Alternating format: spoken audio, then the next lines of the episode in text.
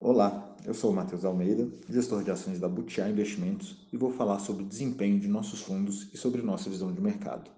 O último mês do primeiro semestre foi volátil.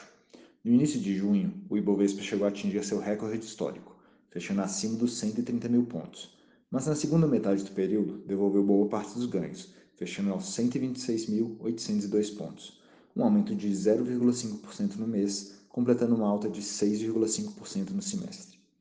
No Butiá Fundamental FIC-FIA, tivemos uma rentabilidade de 1,7% no mês, totalizando 9,9% no semestre. Já no Butiá Fundamental Long Biased FINC-FIN, apresentamos uma alta de 0,8% no mês, acumulando alta de 7,3% no ano. O impulso para a alta do mercado, que vinha sendo gerado pelas contínuas revisões positivas para o PIB e para a dívida pública, foi interrompido.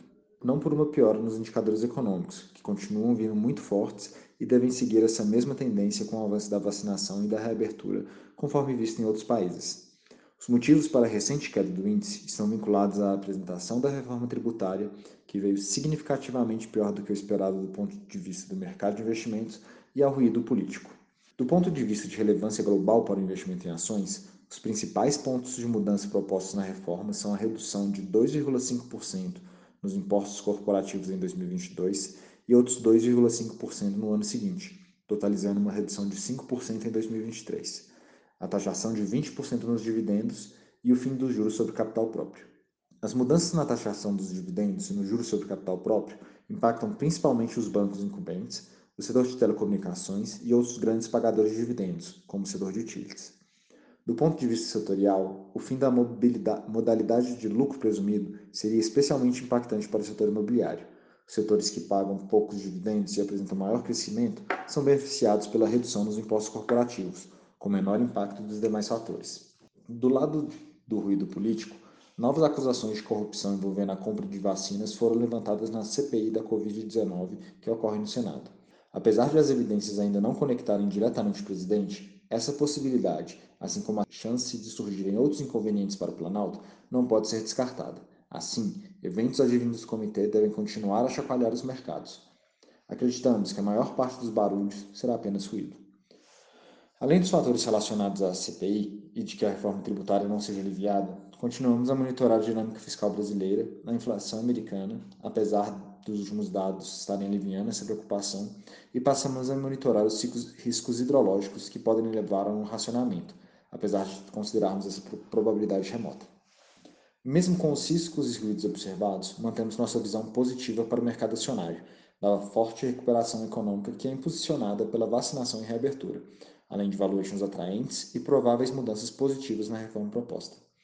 Não fizemos grandes alterações no nosso portfólio, apenas alguns ajustes quando os movimentos dos preços foram mais ou menos significativos que os impactos esperados da reforma tributária na empresa. Nossa alocação focada no setor de varejo, que se beneficia da retomada econômica, deu frutos no último mês, no qual a maior contribuição positiva de retorno veio de Via Varejo e nossa terceira maior contribuição de PETs. A medalha de prata ficou com Simpar, que há muito tempo é um dos nossos cases favoritos e continua demonstrando que sua geração de valor cresce ainda mais rápido que os preços de suas ações. Do lado desfavorável, tivemos o desempenho de Trisul. O mercado já pesava o setor devido à pressão de custos, à competição na área e o aumento de juros. Como a reforma proposta pesa de sobremaneira as incorporadoras ao alterar o lucro presumido, os papéis sofreram ainda mais. Acreditamos que a penalização foi em magnitude superior à justificada, quando contrapomos as expectativas de crescimento e a precificação do setor de incorporação como um todo. Além disso, em nossa opinião, o impacto da aprovação da reforma tributária proposta seria tão negativo para o setor que é altamente improvável que as alterações sejam aprovadas da maneira apresentada, nos levando a manter a nossa aposta na empresa. Ainda acreditamos que há espaço para performance superior dos setores ligados à abertura, mas conforme essa oportunidade passa a ser precificada e os eventos catalisadores aconteçam, provavelmente trocaremos nossas posições por cases mais estruturais e menos dependentes do cenário, já que este tem sido muito influente nos preços dos ativos, dada a magnitude de movimentos e volatilidade que o mercado e a economia apresentaram no contexto de pandemia. Essas foram as considerações sobre o mês de junho para os fundos de ações da Butiá Investimentos. Para conhecer a análise completa de cenário, acesse nosso site butiainvestimentos.com.br e leia a carta do mês. Também siga a gente nas redes sociais, arroba Butiá Invest no Instagram e Butiá Investimentos no LinkedIn e Facebook. Até mês que vem.